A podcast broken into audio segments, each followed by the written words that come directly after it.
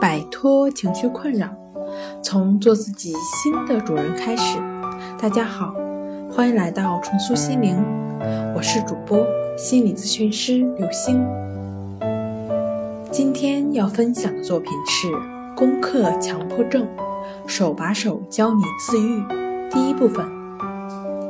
想了解我们更多、更丰富的作品，可以关注我们的微信公众账号。重塑心灵心理康复中心。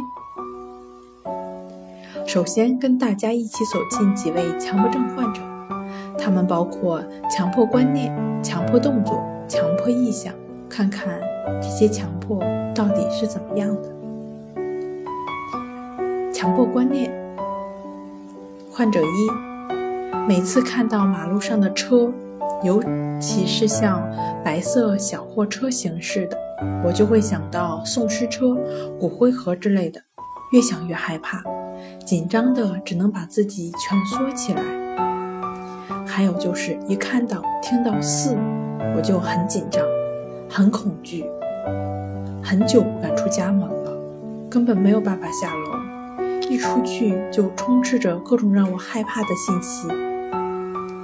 患者二，说出来我自己都很不好意思。我想跟任何生物，包括人啊、动物啊，发生性关系，但是明明知道这是不可能的，并且我这个人一直很传统的。患者三，每天都在思考一些完全没有价值的问题，对自然现象或日常生活中的事件进行反复思考，明知毫无意义却不能克制，比如。房子为什么朝北而不朝南？人为什么两只眼睛两条腿？一加一为什么等于二？树为什么不向下生长？太阳为什么从东面升起？等等。强迫动作，患者一，心中总是摆脱不了脏，反复多次的洗手、洗衣服。从外面一回到家，第一件事情就是把外衣脱下来换下来，尽量的清洗。我很怕别人跟我握手或其他的肢体接触，否则常常是洗一次要花二三十分钟，甚至四十分钟以上。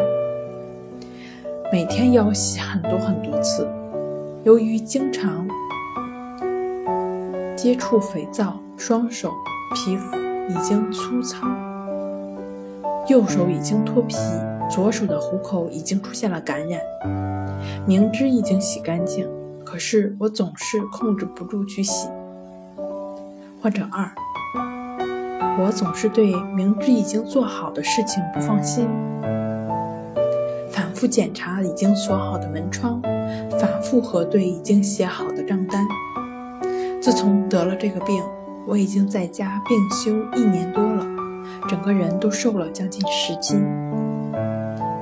强迫意向，我一看到插座就想去触电，我抱着我家宝宝就想把它摔倒在地上。原本我在家全职带宝宝的，可是现在我连自己都照看不了。强迫症属于神经症的一种，但它又区别于精神疾病。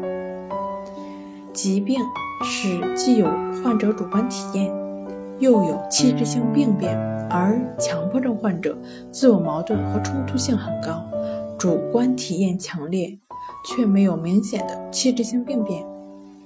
所以，强迫症只是只有病痛可能影响社会功能的心理障碍。好了，今天跟大家分享到这儿，这里是我们的重塑心灵。如果你有什么情绪方面的困扰，都可以在微信平台添加幺三六九三零幺七七五零，即可与专业的咨询师对话。你的情绪我来解决。那我们下期节目再见。